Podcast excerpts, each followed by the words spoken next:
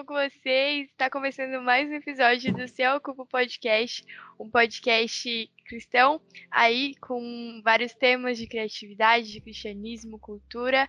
E hoje estamos com uma convidada, então fique aí e veja o podcast, está muito interessante. Eu sou a Juliana e eu tô aqui com o pessoal. Podem se apresentar, gente.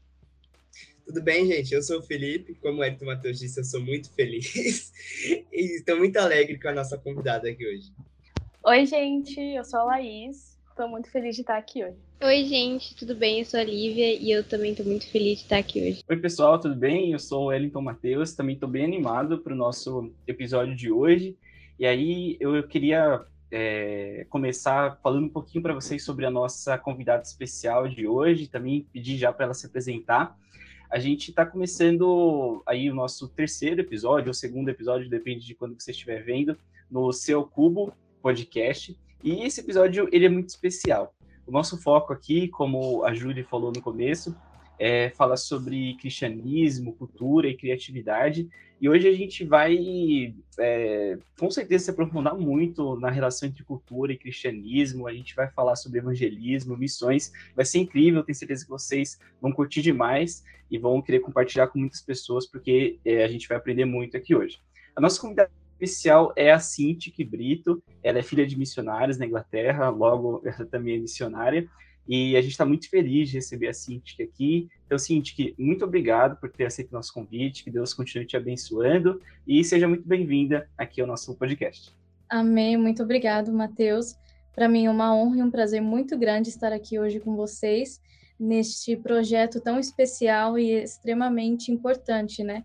E como o Matheus já disse, meu nome é Cintiq Brito, eu estou há 18 anos na missão aqui na Europa, juntamente com a minha família, e hoje nós vamos conversar um pouquinho mais de como é ser uma missionária na Europa. Interessante, Cindy, que a gente está muito feliz por ter você aqui, assim como disse o Matheus. E bom, vou começar fazendo a primeira pergunta aí, para a gente iniciar nosso papo. E uhum. a minha dúvida é, como é que foi o processo para a sua família sair do Brasil como chamado missionário para atuar na Inglaterra? Então, antes de eu nascer, o meu pai já era pastor. Então, quando eu nasci, os meus pais é, eram missionários no Mato Grosso, eles foram enviados para o Mato Grosso e depois eles voltaram para São Paulo. Quando nós voltamos para São Paulo, quando eu completei mais ou menos sete anos, nós fomos enviados para a Itália, sempre através da nossa igreja, né, Assembleia de Deus, Ministério do Belém, aí em São Paulo. E depois de passarmos alguns anos na Itália, nós fomos enviados para a Suíça, Alemanha, voltamos para a Suíça até que 11 anos atrás nós fomos enviados para a Inglaterra, especificamente para a cidade de Londres. Muito interessante. E eu queria saber que como que foi assim o processo para você de ser uma missionária enquanto você ainda estava na adolescência? Então, com certeza já ser um adolescente é algo desafiador, né? A gente passa por muitas coisas, muitas emoções, muitos desafios, mas na minha adolescência, eu tive um encontro com Deus que me fez perceber que o chamado não era só dos meus pais, mas era o chamado para a minha vida também como missionário, era um chamado individual. Mesmo eu sendo filha de pastor desde que eu nasci, é uma escolha é, pessoal que nós temos, né, de seguir o caminho, de estarmos na presença de Deus, é a escolha mais importante que nós temos. Eu me lembro que quando eu era mais nova, na minha adolescência, eu até ficava frustrada porque eu queria usar certas roupas, fazer certas coisas e a gente se sente muito limitado, né? Mas a maior escolha, a escolha mais importante que nós temos, que é servir a Deus ou não, é totalmente nossa. Nós não podemos depender dos nossos pais, dos nossos líderes para sempre espiritualmente. Então, sendo uma adolescente, mesmo nova, eu decidi que aquele chamado não era só para os meus pais, mas era para mim também. Então, eu me conscientizei disso e comecei a me desenvolver na igreja, usar os meus dons, os meus talentos, aquilo que eu tinha para servir, né? E nisso, com 16 anos, devido a necessidade da nossa igreja ser muito pequena, eu me tornei líder do grupo de louvor. E eu era líder de pessoas muito mais velhas que eu, que eram casadas, já tinham filhos. E isso me fez amadurecer muito, tanto espiritualmente, tanto como pessoa, né? e me fez crescer muito rápido, eu digo até. Mas foi um desafio muito grande, mas foi algo que é, eu me coloquei no caminho, me posicionei da maneira que eu senti que Deus queria que eu me posicionasse. Então, isso foi um privilégio muito especial, muito especial mesmo. E através dessa oportunidade, eu tive é, o privilégio também de estudar em vários países, aprender várias línguas e me desenvolvi em diversas áreas, não só na obra de Deus, na igreja, né? Mas também é, pessoalmente. Então, eu pude alcançar coisas que eu nunca, teve, não, nunca teria a oportunidade de alcançá-las, né? Tanto falar diversos idiomas, é, ter uma mente multicultural e saber me expressar de várias maneiras e me adaptar facilmente em vários países, em vários sistemas de estudo. Então, foi algo assim que me fez crescer muito. Foi desafiador, porém foi uma benção também. E é uma benção, né? Continua sendo uma benção e um privilégio muito grande. Cintia, eu queria fazer uma pergunta que é quando nós pensamos na Inglaterra, nós pensamos aqui no Brasil, pelo menos, naqueles castelos enormes, na toda a parte da rainha, do rei, e nós queríamos saber como que é a igreja aí, se é muito diferente daqui. Então, a igreja é praticamente igual. Nós seguimos a mesma liturgia de culto, nós temos orquestra, hinos da harpa, escola dominical, grupo das mulheres, das crianças, coral. Então, a estrutura do culto e a estrutura dos departamentos da igreja é o mesmo. O nosso pastor tem costume de dizer que a Assembleia de Deus é uma casa com vários quartos e cada quarto é em um país diferente. Então, nesse sentido, é igual. Porém, nós temos é, certos, certas características da igreja que são diferentes, né? Exatamente devido ao fato de nós estarmos em outro país. Um exemplo dessas características é nós temos o grupo ju juvenil. O grupo juvenil aqui ele é dividido em três subgrupos, que no caso eu creio que no Brasil seria os jovens, adolescentes e juniores. Dentro do grupo juvenil nós também temos os jovens casais, que é um grupo literalmente de jovens casados. Então, ao invés deles irem direto para os cavalheiros, né, os obreiros ou as irmãs, eles têm total liberdade de participar desses departamentos também, mas tem um departamento específico para os jovens casais, que é muito legal. E quando nós cantamos, quando nós temos a oportunidade de cantar, é o grupo juvenil todo que canta junto, principalmente para ter uma afinidade maior entre os jovens e os adolescentes.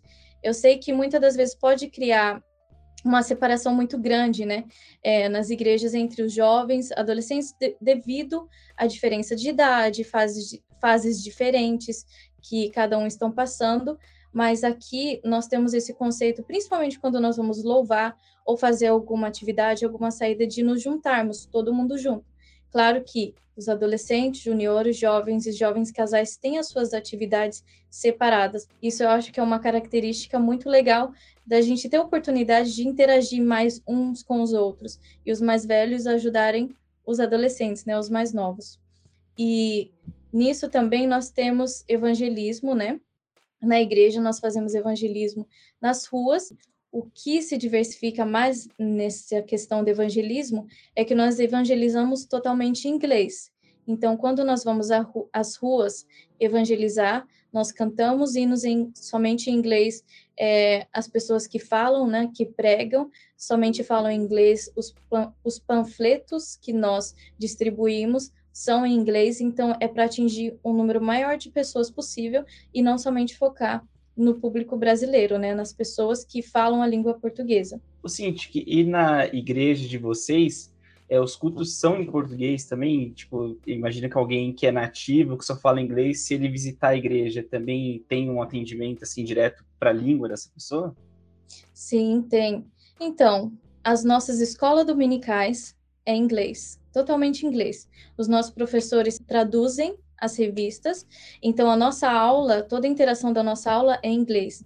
A nossa família cristã, que é uma reunião é, de grupos menores, né, que temos durante a semana, também é feita em inglês. O nosso culto juvenil é feito em inglês.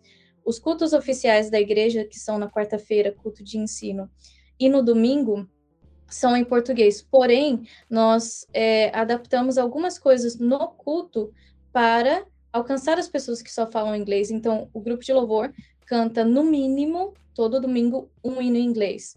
E nós temos jovens e irmãs e outros, outras pessoas que se prontificam também para traduzir para aqueles que não falam português. Então, nós fazemos questão de não só interagir, né, e cultuarmos em português, mas também em inglês. O nosso próximo passo, aquilo que nós queremos fazer esse ano, é implementar um culto oficial da igreja totalmente em inglês. Então, para os jovens terem a oportunidade de pregar, de é, evangelizar, cultuar, porque tem no DARP inglês. Então, tem muito conteúdo que a gente pode usar, manusear, para criarmos um culto em inglês. Então, isso é uma das coisas que nós queremos investir esse ano, já começamos, mas é muito legal ter escola dominical em inglês. Eu não, porque um dos motivos de nós fazermos isso é porque, um exemplo, nós como cristão, nós temos um linguajar diferente, correto? A maneira que a gente fala, a maneira que nós nos portamos no culto, as expressões que nós usamos, e no inglês é da mesma forma. Então, tem muitas pessoas que moram aqui, estudam aqui, mas elas sabem falar o inglês do dia a dia, um inglês profissional, não um inglês com a linguagem é, bíblica, né? Então, a escola dominical, a família cristã, o culto juvenil em inglês nos ajuda a desenvolver isso e facilita muito na hora de evangelizar, porque muitas das vezes falta o vocabulário de você saber se expressar corretamente quando você está falando da Bíblia, quando você está usando certas expressões que não usaríamos em um contexto que não fosse o evangelismo. Então, exatamente para desenvolver essa linguagem nos jovens, nos adolescentes e na igreja toda, nós investimos em ter várias atividades da igreja totalmente em inglês. Muito legal, Cintia, que eu, quando você veio esses tempinhos aqui no Brasil, né, que você até cantou em inglês é, no culto, eu achei super legal. Eu falei, nossa, a gente podia ter mais coisas em inglês aqui também. E às vezes a gente coloca os nomes de alguns eventos em inglês aqui, tem um pessoal que não gosta. Eu espero que depois de ouvir esse relato eles passem a gostar, porque é muito legal, né? Sim, sim, é necessário. Uma das coisas que é, é muito importante, né, envolver outras línguas e principalmente o inglês, porque é uma das línguas mais faladas no mundo. Na nossa igreja, nós temos irmãos de todo lugar que você possa imaginar. Londres é um, uma cidade multicultural. Então, nós temos britânicos, brasileiros, italianos, colombianos, romenos, angolanos, portugueses, equatorianos, tudo que congrega no mesmo lugar. Então, seria, eu acho que até um pouco egoísta da nossa parte somente falarmos em português e focarmos nas pessoas que falam em português, sendo que nós temos acesso a praticamente todas as nações estando em Londres, né? Então é uma maneira que eu creio que seja muito efetiva de alcançar é, pessoas não só britânicas, não só brasileiras, mas que sejam de toda a parte do mundo. Que interessante. E, e com todas essas informações, quais são os avanços na obra missionária, assim, que tem tido nos últimos anos? Então, quando nós chegamos aqui há 11 anos atrás, no primeiro culto que nós participamos, tinha mais ou menos 30 pessoas contando com a minha família. Hoje nós somos mais de 300 pessoas na sede, em Londres, e temos 11 congregações espalhadas pelo Reino Unido, no país de Gales, no norte da Inglaterra, mais no sul, e dois pontos onde nós fazemos família cristã. Então tem crescido muito e é uma benção. Até durante a pandemia, nós abrimos mais duas congregações, se eu não me engano, então tem sido um crescimento assim, muito mais daquilo que a gente espera, mas é tudo isso é devido ao trabalho constante de todos os irmãos juntos. Eu sinto que a, aqui no nosso podcast, um dos três Cs é sobre cultura, né? Eu queria fazer a, fazer a pergunta de qual é, você acha a diferença de cultura entre o Brasil e os outros países da Europa ou até mesmo a Inglaterra? Sim, é, eu achei muito interessante esse ponto e ele é muito. É, dá para expandir muito, né? Os brasileiros, eu creio, faz muito tempo que eu não moro no Brasil, então eu posso estar errada, mas nós somos mais calorosos, né? A gente é mais afetivo, a gente, nós chegamos nos lugares já falamos com todo mundo, a maioria de nós. Claro que tem pessoas que são mais introvertidas, eu não quero generalizar ou ofender ninguém, mas é, é bem mais confortável e mais fácil você falar na sua própria língua, né? Estando na sua casa. Você conhece as expressões certas, você não tem medo de errar, então é, é, o brasileiro a gente nós temos o costume de abraçar muitas pessoas, né, de envolver as pessoas. O europeu, muitas pessoas dizem que a Europa é um é um continente muito frio, que as pessoas são muito às vezes até as pessoas podem usar a expressão um pouco errada dos europeus ser chatos, né? Mas a questão é que os europeus eles são mais pragmáticos, sistemáticos, eles são mais reservados. Então, no Brasil, a gente já vai fazendo perguntas pessoais, né? Conversando ali, puxando assunto. O europeu, ele é mais na dele. Então, o fato deles serem mais reservados, muitas das vezes pode se tornar algo que dificulte quando vamos evangelizar, mas não é um empecilho. É, Para mim, eu às vezes eu me considero mais europeia do que brasileira, porque eu morei, moro há 18 anos fora do Brasil. Então, é difícil às vezes ver esse contraste e saber lidar. Então eu creio que eu sou metade metade, eu entendo os dois lados. Faz sentido? Faz, faz. e eu acho que também até se encaixa um pouco no, até nós mesmos brasileiros que estamos aprendendo a língua, né? É, conforme a gente vai aprendendo inglês, a gente consegue entender o que a pessoa está falando, mas a gente tem muito medo de falar, de pronunciar, por medo de falar alguma coisa errada.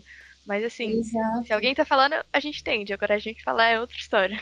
Exato. Mas uma coisa interessante sobre isso é muito mais fácil nós aprendermos o inglês do que as pessoas que falam inglês, né, que é a língua nativa, aprender o português. Eu acho a gramática do português muito difícil, vou ser bem sincera. É muito difícil. Comparado com o inglês, o inglês se torna até uma língua simples. É questão da pronúncia, né, das expressões. Então, é, quando se aprende uma língua, você não aprende só a falar, você aprende os trejeitos daquela cultura, né, para saber se expressar corretamente e se inserir ali naquela comunidade. Ah, que legal. E a próxima pergunta é: como é ser cristão e evangelizar as pessoas nessa cultura em que vocês estão inseridos? Não é fácil, exatamente pelo ponto que nós falamos antes. As pessoas são mais reservadas. Então, requer bastante preparo e ousadia também. Devido ao fato de Londres ser uma cidade e a Inglaterra em si muito multicultural, aqui é muito normal quando as pessoas é, te conhecem e você se apresenta, da pessoa perguntar de onde você é, que não é algo tão comum em outros países assim, porque aqui você encontra pessoas do mundo inteiro. Então, é algo que ao mesmo tempo que facilita, né, que tem aquela abertura de você falar, ah, não, eu sou do Brasil, ou eu sou da Itália, o que seja, é mais difícil porque as pessoas te respeitam, mas elas também colocam, é, às vezes, barreiras para que você não, não fale da sua religião, já que cada um tem a sua, cada um respeita a religião do outro, eu não me imponho para você, você não se impõe para mim. Então, isso é, é muito desafiador. Aqui em Londres, nós temos uma das unidades do JW Bible College, né, que é a escola de teologia, que a central é nos Estados Unidos. Então, muitos dos irmãos, inclusive eu já, já me formei em bacharel também em teologia, estudam para se preparar exatamente para poder evangelizar, para ter um conhecimento mais profundo da Bíblia. Isso é muito legal, é, um, é algo que nós não tinha, não tinha antes quando nós chegamos aqui e nós desenvolvemos, então tem os secretários, professores, é, os dias de aula certinho, então é muito legal isso. E ano passado, durante o ano inteiro, e esse ano nós vamos continuar o estudo sobre evangelismo de muçulmanos. Londres é uma cidade que tem mais ou menos 9 milhões de habitantes e 2,6 milhões de habitantes são muçulmanos. Então, é um número assim muito grande para a população, né? Tem realmente muito, muitas pessoas da religião islâmica. Então, ano passado e este ano, como eu disse, nós tivemos todos os cultos de ensino, estudos específicos para preparo de evangelização de muçulmanos. E foi escrito pelo pastor Francis Brito, que é o nosso coordenador aqui, né? Que é o meu pai. Então, nós continuamos estudando para nos preparar. eu sei que muitas pessoas às vezes podem ver ou até ficarem com medo, né, de evangelizar muçulmanos, porque tem uma parte deles que são muito extremistas. Porém, em tudo tem estratégia, né? E o e Deus nos, nos capacita para que nós possamos alcançar essas vidas também. Então, o preparo é essencial para tudo isso. Que muito legal. E, e, isso que você falou sobre o evangelismo com os muçulmanos, essa dedicação e essa preocupação toda de vocês é muito interessante. Acho que a gente vê muito pouco disso aqui no Brasil. E aí eu queria até puxar um pouco desse gancho. É, aqui no Brasil, a gente está começando agora a se importar mais com as questões difíceis, assim, tipo, a gente está estudando um pouco mais apologética e tal. Eu acredito que é uma coisa que vocês aí, você falou da sua formação, é, de alguma forma se preocupam muito mais, né? Porque é uma demanda que a sociedade até deve ter mais aí. Porque aqui pra gente Deus é muito presente na cultura, né? Todo mundo fala, ai meu Deus, tem tipo Nossa Senhora para cá e para lá, tal. E sei lá, a gente vê Jesus muito presente aqui no Brasil. Todo mundo, mesmo sem entrar numa igreja, mesmo sem ler a Bíblia, sabe de alguma forma quem é Deus, tem Jesus como uma figura na, na sua vida. E como que é aí, assim, Deus também é tão presente na cultura, é, as perguntas que as pessoas fazem, às vezes são perguntas tipo mais simples, como a gente vê no Brasil, ou são coisas mais é, de uma apologética mais difícil, que vocês têm que ter um preparo maior. Como que é essa presença de Deus aí na cultura de vocês? Exatamente. A questão é que, como você disse, Deus está muito na nossa cultura, é muito natural, né? As pessoas falarem. Aqui, devido ao fato das pessoas virem de todas as partes do mundo, tem diversas religiões é, mescladas. Então, principalmente na nossa geração, não é tão comum assim ouvir falar de Deus. Não é tão comum ouvir as pessoas, mesmo estando fora da igreja, sendo temente ou até usar linguajar que nós usamos como evangélicos. Então, é incomum isso. E quando nós nos expressamos ou evangelizamos e falamos das nossas experiências, você realmente pode ver o quão sedentas as pessoas estão. Porém, elas vão te bombardear com várias perguntas. Quem é Deus? Por que ele existe? Se Deus é bom, por que, que há maldade no mundo?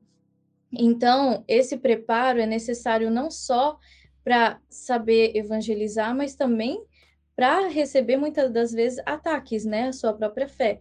Então, quando nós nos preparamos, quando nós nos consagramos, tudo aquilo que nós fazemos na igreja é voltado ao evangelismo, é voltado a um preparo evangelístico, desde as crianças até os mais idosos da igreja. Tudo aquilo que nós fazemos é para evangelizar as pessoas. Então, as famílias cristãs, a escola dominical, exatamente para isso, para podermos convidar os nossos amigos de escola, de trabalho, para participarem e ouvirem a palavra. Então, isso, essa questão de nós não só irmos às ruas, falarmos de Cristo, porque muitas das vezes as pessoas estão ocupadas e não querem ouvir naquele momento, né? A pessoa está passando ali, às vezes pega o panfleto e tal, e já vai embora.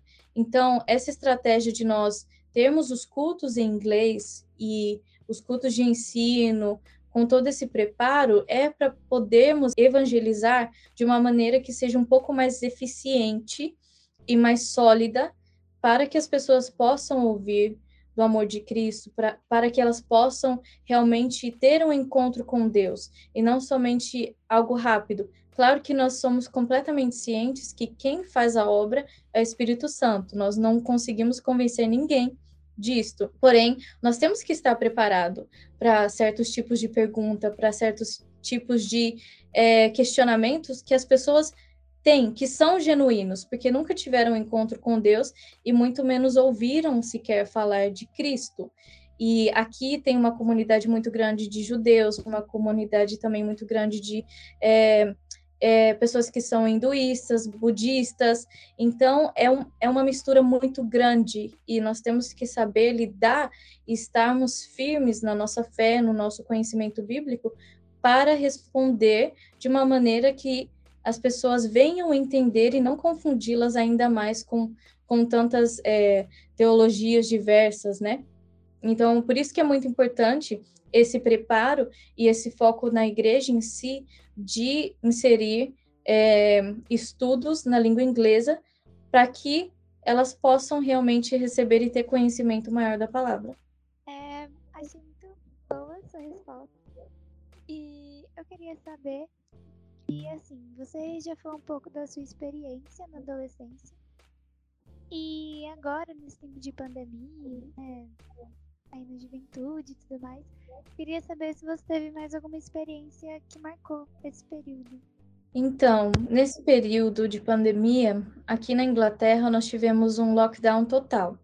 Então, durante mais de seis meses, nós não podíamos sair de casa somente para compra essencial ou para ir no hospital. Então, os cultos eram feitos online somente com o pastor, o líder da mídia e um auxiliar, é, na igreja completamente vazia. E foi assim durante seis meses.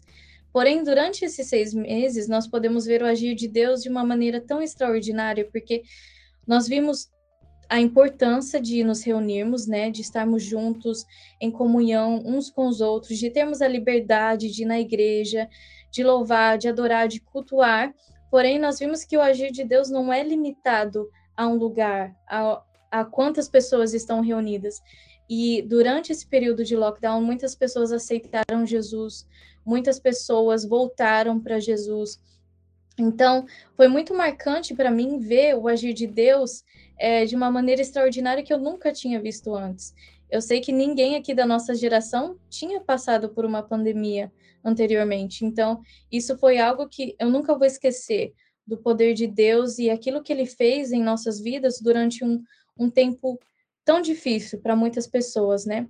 Então, eu pude, muitos jovens também, é, tivemos a oportunidade de nos aprofundar, de termos mais tempo para estudar a Bíblia, para orar, para termos experiências e um relacionamento mais profundo com Deus. E me marcou muito. É, você falou da sua experiência da, e da sua família como missionários na Europa. E a próxima pergunta é: como nós podemos ser missionários aqui no Brasil, onde a gente está, né? E quais as principais motivações para que a gente evangelize nossos amigos, nossa família e as outras pessoas também? Então, eu creio que um dos exemplos que eu tenho maior sobre missão é dos meus próprios pais, né? Antes de nós sairmos do Brasil, eles já eram missionários, eles já trabalhavam na obra. Meu pai já era pastor, então é, toda vez que eu me lembro disso, eu analiso o fato que eles já estavam sendo missionários mesmo antes de serem enviados para o exterior. E muitas das vezes as pessoas se limitam ao lugar que elas estão e pensam: poxa, não, eu só vou falar de Jesus quando eu for enviado para outro lugar. Eu estou aqui na minha cidade, eu conheço todo mundo da igreja, todo mundo cresceu junto, nós estamos aqui, então eu estou confortável, não, não tenho essa necessidade de fazer missão. Só que missão não é feita pelo lugar que você está, é feito pelo alcance de almas, né? Nós não, não, nós não nos preocupamos no lugar onde estamos, nós nos preocupamos com Deus, aquilo que Ele nos chamou para fazer. Todos nós somos chamados. Então, é, não espere para que um dia você tenha que sair de onde você está para falar de Jesus. Todos necessitam ouvir do amor de Deus. Todas as almas são, necessitam ouvir do sacrifício que Cristo fez por nós. Precisa ser compartilhado entre todos. Então, quando nós formos evangelizar, não é simplesmente, ah, vou evangelizar alguém de fora, ou eu tenho que sair de onde estou. Muitas das vezes a pessoa com quem você trabalha, com quem você senta do lado na sala de aula, precisa ouvir do amor de Deus, precisa ouvir que Cristo salva, que Ele cura, que Ele liberta. Então, não podemos nos limitar aonde estamos. Aquilo que nós temos que ter é o coração aberto para sermos usados para fazer missões. É, eu achei muito interessante e com toda essa história que você já contou pra gente da sua família e todas as suas experiências, eu queria pedir para você compartilhar com a gente algumas dicas e formas de evangelização para a gente mostrar para as pessoas quem é, quem é Jesus. Claro, eu creio que a maior dica seja tenha suas próprias experiências com Deus. Isso eu aprendi porque quando, conforme eu fui crescendo na missão e vendo os meus pais tendo experiências com Deus, eu comecei a buscar e orar e pedir muito ao Senhor que me desse as minhas experiências com Ele. Porque quando nós temos experiência com Deus, isso nos dá um testemunho e nos dá autoridade para falar aquilo que nós mesmos vivemos. Então, quando alguém vem te perguntar, ou quando você está tendo uma oportunidade de falar do amor de Cristo, daquilo que, que ele fez por nós, é muito mais impactante para a pessoa que está ouvindo é te ouvir dizer, olha, eu passei por isso, eu sofri isso, mas isso mas Cristo me salvou, mas Cristo teve misericórdia de mim, ele me resgatou, ele transformou a minha vida. Muitas das vezes, na adolescência, nós dependemos muito do testemunho dos nossos pais, daquilo que eles viveram, né? Porque nós estamos querendo ou não protegidos deles, dos nossos pais. Então, quando você tem a sua experiência com Deus, você fala com muito mais convicção, não porque você está tentando convencer aquela pessoa forçá-la, mas porque é algo que você tem intimidade, você passou aquilo e através do seu testemunho, das suas experiências, você vai atingir a quem precisa ouvir. Então, a experiência com Deus, a intimidade com Deus é essencial. Senão, como que nós vamos falar de alguém que nós não conhecemos, né? Então, fora isso, também o estudo, o preparo, como a gente já conversou e mencionou antes, e falar com muito carinho, muito respeito. Eu sei que às vezes as pessoas podem até é, se portar de uma maneira que elas demonstrem que não querem ouvir ou que não estejam interessadas. Por isso que é importante, todas as vezes que nós formos falar com alguém, estarmos orando em espírito, porque é o Espírito Santo que nos dá sabedoria, entendimento para aquilo que nós temos que falar e aquilo que será ministrado ao coração daquela pessoa. Então, não é sempre que a mesma técnica, né, vai funcionar para todo mundo. Somos individuais, cada pessoa tem uma experiência diferente, e o melhor de tudo é que o Espírito Santo conhece aquilo que cada um de nós já passamos. Então, ele vai ministrar ao seu coração aquilo que aquela pessoa precisa ouvir. Então, ser um testemunho vivo é aquilo que faz a diferença quando nós vamos ministrar, né? E não tem como também nós queremos evangelizar sendo que nós nos parecemos com o mundo. Eu creio que a melhor maneira que nós podemos evangelizar é muitas das vezes sem nem abrir a boca, é com o nosso comportamento, é com o nosso agir, a maneira que nós tratamos as pessoas à nossa volta. Isso já é diferente. O brilho do Espírito Santo, daquilo que Deus colocou no nosso coração, já nos faz diferente. Muitas das vezes até faz com que as pessoas se sintam curiosas. Por que que, por que, que você não fala certas palavras, né, no seu vocabulário? Por que, que você vai aos cultos todo domingo? O que, que tem de interessante na igreja? Então, o nosso testemunho, o nosso dia a dia, a maneira com que nós nos posicionamos como adolescentes, como jovens, isso já é uma grande maneira, né, e uma grande estratégia de evangelismo. Por que que somos diferentes? Por que que estamos indo no contramão daquilo que o mundo está fazendo? Não tem como nós seguirmos a Cristo e nos parecermos com o mundo. Estão indo em direção completamente opostas. Então, é nos posicionarmos e sermos um testemunho de dentro para fora. Isso me lembrou muito de um devocional que eu fiz e eu exatamente pensei da mesma forma.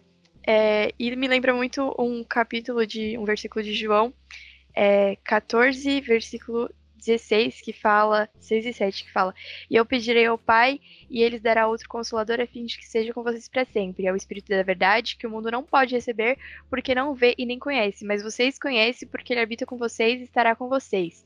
E, e é exatamente isso. Antes de, de, da gente apresentar para as outras pessoas quem é o Consolador, a gente precisa é, conhecer ele verdadeiramente, porque não dá para a gente falar de algo que a gente não sabe.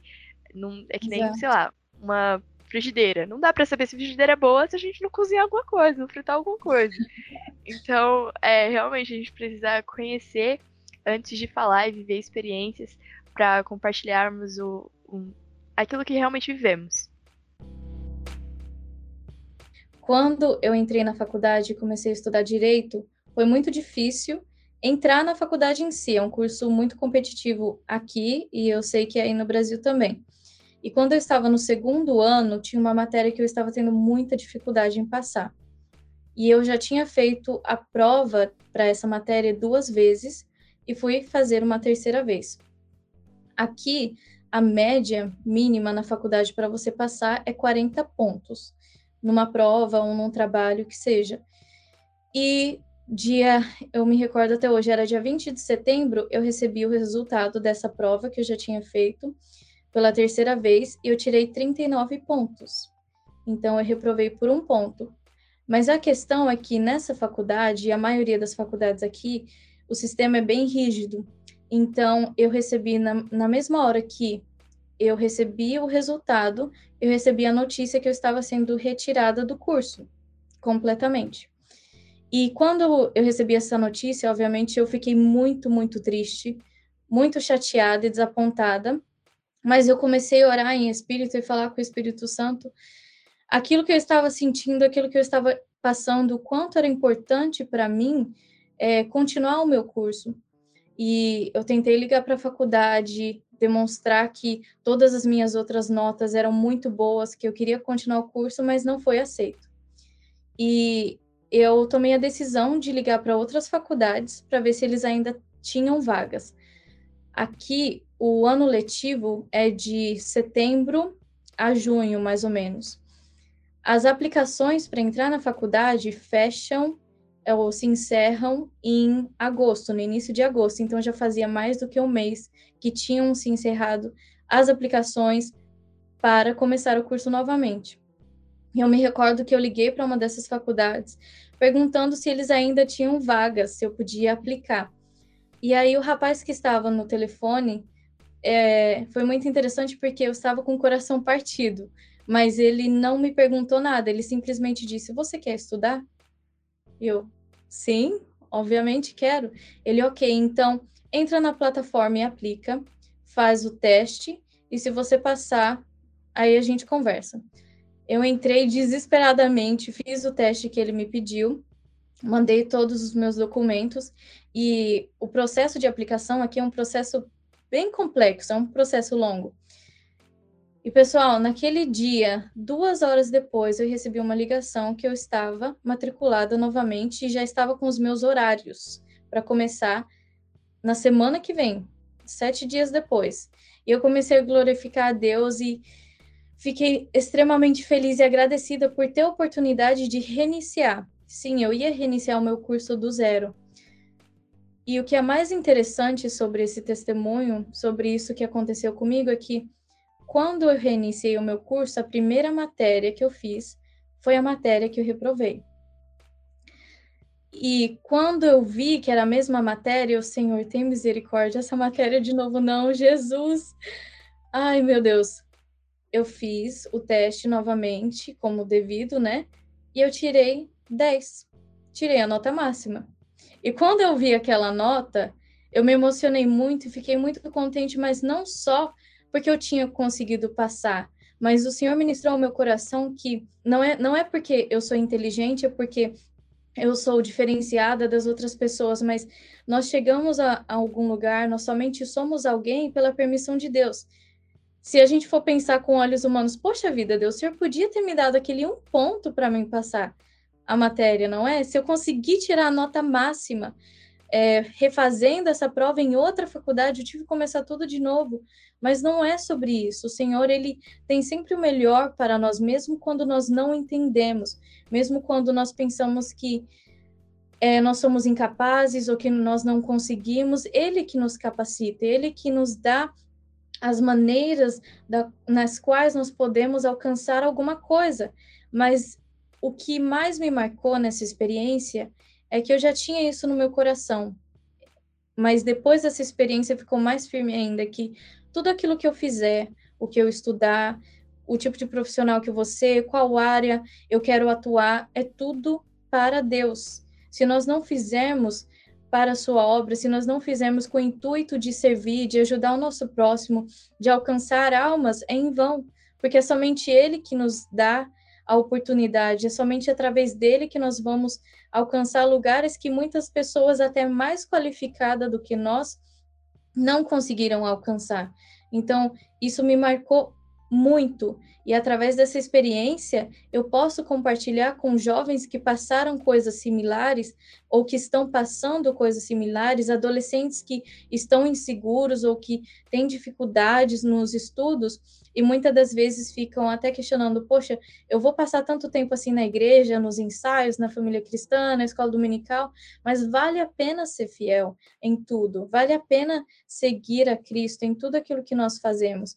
E através desse testemunho eu posso falar com as pessoas, igual a Juliana mencionou. Se eu passei por aquilo, eu tenho muito, eu, eu consigo expressar de uma maneira que a pessoa me entenda e eu posso dizer: eu sei o que você está sentindo, eu sei que você está com medo, eu sei que não é fácil passar por este momento, mas Cristo está contigo. Então tenha fé e continue seguindo, mesmo se você não entende agora, você vai entender no futuro. Isso vai servir de benefício para você e para alcançar outras pessoas, nem que for para alcançar uma vida, já valeu a pena. Uma das coisas que nós investimos muito aqui na Inglaterra é fazer com que os jovens e adolescentes participem do maior número de atividades e departamentos possíveis.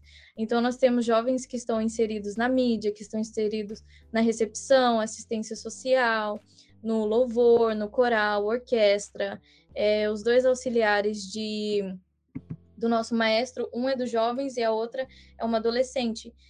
Porém, eu sei que é difícil nós dedicarmos o nosso tempo na igreja, porque muitas das vezes pode parecer que não está servindo de nada no teor, é, não está servindo de nada no sentido que ah, eu, muitas, muitos jovens ou adolescentes estão trabalhando fora e eu estou passando o meu tempo na igreja. Mas, através da igreja, nós temos como desenvolver inúmeras habilidades, tanto que nos ajudarão na nossa vida pessoal e na nossa vida profissional. Quando eu era adolescente, é, adolescente e, jovem, ali entre, entre os dois, eu queria, enquanto eu iniciava a faculdade, trabalhar no escritório de administração. Eu nunca tinha trabalhado fora diretamente para um escritório. Eu sempre passei a maior parte do meu tempo trabalhando dentro da igreja, então, é, na secretaria, na recepção, é, dando aula para as crianças em diversos departamentos e fui me desenvolvendo. Porém, eu nunca tinha trabalhado fora. E eu comecei a procurar, procurar trabalho e não conseguia encontrar. E eu decidi fazer uma coisa diferente. No meu currículo, eu comecei a colocar tudo aquilo que eu já tinha feito na igreja, que é algo um pouco incomum. Há países é, onde eu tenho amigos aqui da Europa que eles não podem nem sequer mencionar que são evangélicos no currículo. E aqui também às vezes acontece isso. Assim que as pessoas vê é, ou você dá algum tipo de informação que declare que você é cristão, já é descartado. Porém, eu coloquei isso no meu coração que eu ia usar todos todos os dons, né, que eu tinha recebido, as habilidades que eu tinha recebido através da igreja e adaptá-las e colocá-las no meu currículo. Então, eu coloquei todos os trabalhos que eu fazia e eu ainda decidi colocar dois versículos no meu cover letter. O cover letter é uma carta que você pode fazer para a empresa que você está interessado, dizendo por que, que eles deveriam te contratar. E eu coloquei o versículo de Eclesiastes, capítulo 9, versículo 10, que diz: O que as suas mãos tiverem que fazer, que o façam com toda a sua força. Somente a parte A do versículo. E eu também decidi colocar Filipenses 2 e 3. Eu nunca me esqueço desse versículo, que diz: Nada façam por ambição egoísta ou por vaidade, mas humildemente considerem os outros superiores a si mesmo. E eu fui chamada para uma entrevista. Na entrevista eu estava extremamente nervosa porque eu nunca tinha trabalhado no escritório de é, gestão de propriedades, não tinha experiência nenhuma, porém, as únicas experiências que eu tinha era trabalhando na igreja. Então, quando eu cheguei nesse, nessa entrevista, eu achei muito interessante porque eles não me perguntaram nada sobre a minha educação, nem sequer leram todo o meu currículo, mas a primeira coisa que eles falaram foi: Nós pesquisamos a sua igreja. Nós vimos que você colocou o nome da sua igreja e as experiências que você tem trabalhando na igreja, nós começamos a pesquisar. Nós vemos que vocês fazem trabalho missionário no Haiti, na França, na Alemanha. Então, nos fale mais sobre a igreja. E aquilo foi, assim, uma experiência inesquecível, porque comparado à minha frustração que eu estava tendo antes de não encontrar trabalho, de não conseguir me encaixar num, numa, num escritório, né, num, num ramo mais profissional, é, que me desse mais responsabilidade. Assim que eu coloquei es, esses versículos e fiz questão de demonstrar o quanto a igreja me ajudou a crescer, o quanto a igreja me deu oportunidade de me desenvolver, aquilo interessou eles e, pela honra e glória de Deus, eu trabalhei como gerente de propriedade por alguns anos. E foi o meu primeiro trabalho estando num ambiente profissional, sendo adolescente e jovem. Então, tudo aquilo que você faz na igreja, todas as oportunidades que você recebe, tenha certeza que tem como você utilizar essas habilidades e adaptá-las para o universo profissional, adaptá-las para também a sua vida pessoal e, te fazerem né, crescer ainda mais é, como um jovem e adolescente cristão. Bom, agora eu queria perguntar sobre se você tem algumas dicas ou alguns livros que falam sobre evangelismo que poderiam ajudar a gente. Então, eu creio que o livro mais importante para evangelizarmos, com certeza, seja a Bíblia. E uma das Bíblias que eu mais uso é essa Bíblia aqui, a NVI, que ela é bilíngue, e ela é inglês e português, então me ajuda bastante, sendo que português não é a minha primeira língua, né? Ou quase a minha língua materna. Então, eu gosto muito dessa Bíblia, principalmente quando eu vou evangelizar. Às vezes eu sei o texto em português, mas eu não conheço ele de cor em inglês. Então, é, um, é uma Bíblia excelente. Principalmente se você está tentando aprender o inglês, você ler a Bíblia em português e inglês ajuda muito para comparar as palavras e saber pronunciar e manusear a Bíblia em inglês também. O primeiro livro que eh, eu indicaria seria esse daqui, Jesus Over Everything, eu creio que tem em português, eu não tenho certeza absoluta. Mas é um livro muito bom, que é Jesus acima de tudo. É um livro que fala muito sobre o seu relacionamento com Deus e como podemos priorizar o nosso relacionamento no dia a dia com Deus. O último livro que eu tenho para indicar é God Speaks Your Love Language, que é do Gary Chapman. Eu creio que muitos de vocês devem conhecer, né, o livro das cinco linguagens do amor mas esse é especificamente falando que Deus fala a sua linguagem do amor. Então, não é bom somente para você, né, conhecer, é, é para você também evangelizar as pessoas e fazê-las entender que Cristo as ama acima de tudo. Então, essas são as minhas indicações. É, e já que você falou agora sobre inglês e que você já morou em outros países também, como que foi para aprender esses idiomas quando você chegava no país? Então, a maioria das vezes, quando nós mudávamos, eu sempre era inserida na escola é, daquele país. Então, todas as vezes que nós mudávamos, não era só uma casa nova, né? Nós mudávamos, era um país diferente. Então, era uma escola diferente, em uma língua completamente desconhecida, uma cultura diferente. Então, era bem desafiador se adaptar a tudo isso. Mas, como eu era bem nova e na adolescência, eu pude aprender é, cinco línguas consideravelmente rápido. Então, quando eu tinha 16 anos, já eu já falava cinco línguas, que é o português, o italiano, francês, o alemão e o inglês, que foi a última língua que eu aprendi. Mas eu ainda tenho o desejo de aprender mais línguas, se Deus quiser. E a língua dos anjos. Muito importante. Sensacional. Que quantas línguas e quanta experiência boa que você compartilhou com a gente. Eu acho que a gente tinha, tem vontade de ficar muito mais tempo aqui te ouvindo, quem sabe não ver uma parte 2 aí de mais experiências e outros testemunhos, mas acho que tudo que você compartilhou com a gente superou muito as nossas expectativas, tanto em relação a experiências que vocês tiveram, estão tendo, como é a obra aí na Inglaterra, tudo que você viveu enquanto adolescente e jovem, eu acho que essa, essa conexão também é muito boa, porque às vezes a gente vive muito aqui, né, no, em Guarulhos, em São Paulo, e não olha para o que está acontecendo no mundo, e, mas quando a gente ouve os testemunhos e o que vocês estão vivendo, a gente vê que tem mais irmãos aí ao redor do mundo pregando o evangelho, que a gente pode aprender muito com vocês, como a gente aprendeu muito aqui, Então, eu espero que a gente fique com um canal de comunicação bem aberto para trocar experiências, para aprender junto com vocês. Então, muito obrigado pela sua participação, por tudo que você Amém. compartilhou com a gente. Eu queria pedir para você também deixar suas palavras finais e como que, se um dia a gente for para Londres, que a gente estava planejando aqui em breve ir, a gente pode encontrar a igreja de vocês. E hoje, se a gente consegue encontrar vocês nas redes sociais, grupo de jovens, enfim, como que a gente consegue acompanhar vocês? Sim, claro. Para mim foi um prazer imenso, uma honra muito grande estar participando desse projeto muito importante, muito especial, com tantas pessoas criativas e muito divertidas. É, e é um prazer muito grande poder compartilhar daquilo que Deus tem feito nas nossas vidas aqui na Inglaterra, tanto na Europa, nos países que nós já passamos. E eu deixo o convite aberto para que vocês venham nos visitar.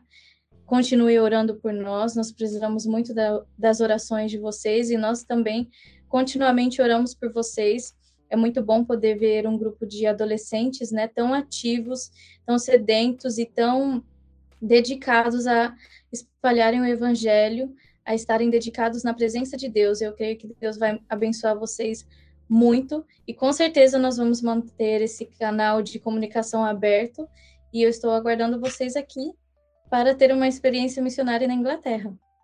Então, vocês podem encontrar a nossa igreja também nas redes sociais. Nós temos Facebook, Instagram, live no YouTube todos os domingos.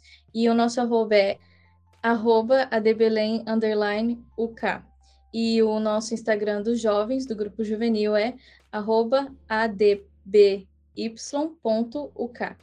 Então, vocês podem nos seguir nas nossas redes sociais, acompanhar um pouco do trabalho que nós temos feito aqui e vir nos visitar, como eu já falei. São todos bem-vindos. Que alegria foi fazer esse podcast hoje. Fiquei muito, muito feliz, muito contente. Todas essas experiências que você compartilhou conosco, sinto que foram incríveis, com certeza vão acrescentar muito na nossa vida. E hum. foi muito especial. Estamos todos muito felizes. E esse foi o episódio de hoje, gente. É, espero que vocês tenham gostado, assistido até o final. E é isso, acompanhe a gente nas redes sociais também, arroba Creio Guarulhos em tudo quanto é coisa. Estamos no YouTube com Creio Alerta, é, com vlogs, estamos no Instagram com vários posts. É, possivelmente, futuramente, teremos muito, muitos conteúdos aí, já dando um spoiler aí, para usar o Reels e afins. Então, fiquem ligados. E é isso, gente. Querem dar tchau? Tchau, pessoal. Valeu. Tchau. Tchau.